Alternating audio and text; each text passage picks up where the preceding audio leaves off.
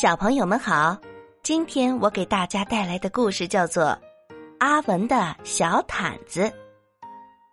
阿文啊，是一只可爱的小老鼠，它今年快要三岁了，马上就要去幼儿园喽。可是阿文身边有一条天天带着的黄色小毯子，那是当他还是个小宝宝的时候就有的这条毯子。阿文非常非常喜欢它，不管是上楼梯、下楼梯、上厕所、吃饭、出去玩无论在什么时候，阿文总是带着它。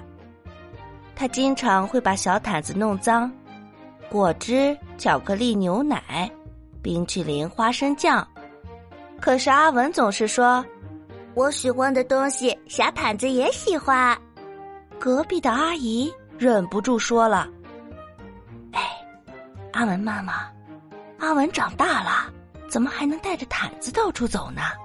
你们有没有听说过毛毯小精灵的故事呀？”阿文的爸爸妈妈摇摇头：“来来来，我给你们说啊，教给你们怎么做。”这天晚上，爸爸告诉阿文：“如果你把小毯子放在枕头底下。”明天早上，小毯子就会消失了，但是毛毯小精灵会给你一个非常非常棒的礼物。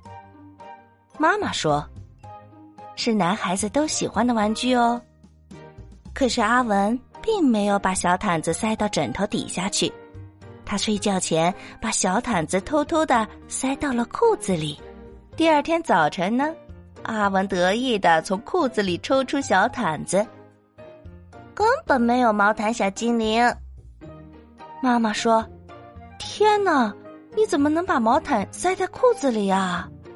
后来妈妈对他说：“小毯子已经很脏了。”爸爸也对他说：“小毯子又破又旧，不要了吧？”可是阿文不肯，他对爸爸妈妈说：“小毯子很好啊，它可以当披风。”披上披风，我就是飞天鼠啦！我还可以躲在里面，让你们都看不见我。而且在剪头发、看牙齿的时候，只有小毯子在身边，我才觉得没有那么害怕呀。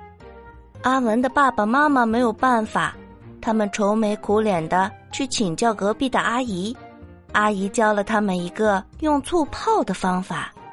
于是，趁着阿文不注意，爸爸把小毯子的一角泡在了醋里。当阿文找到小毯子的时候，闻到了一股怪怪的味道，只好抓着另一个角跑出了房间。阿文把小毯子埋到沙堆里搓一搓，又把它埋在花园里，然后挖出来，再闻一闻，嗯，这会好多了。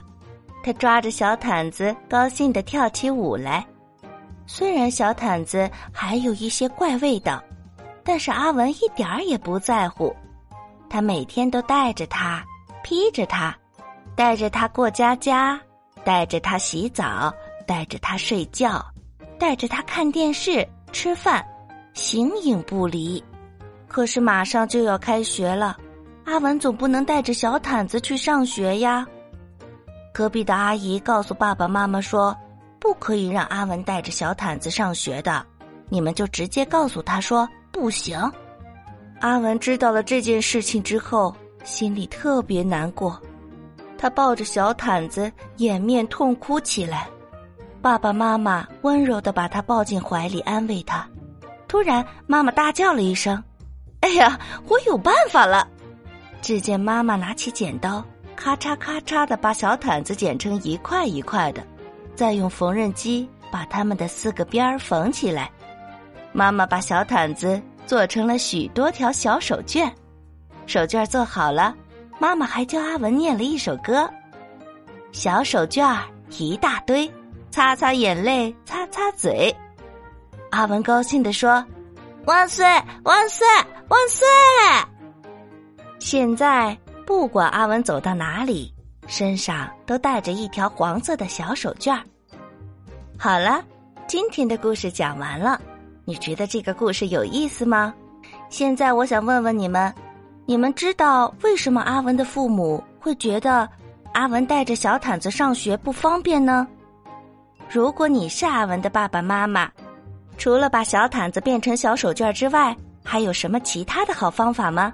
请在评论区留言给我吧，我等着你们哟。我们明天见。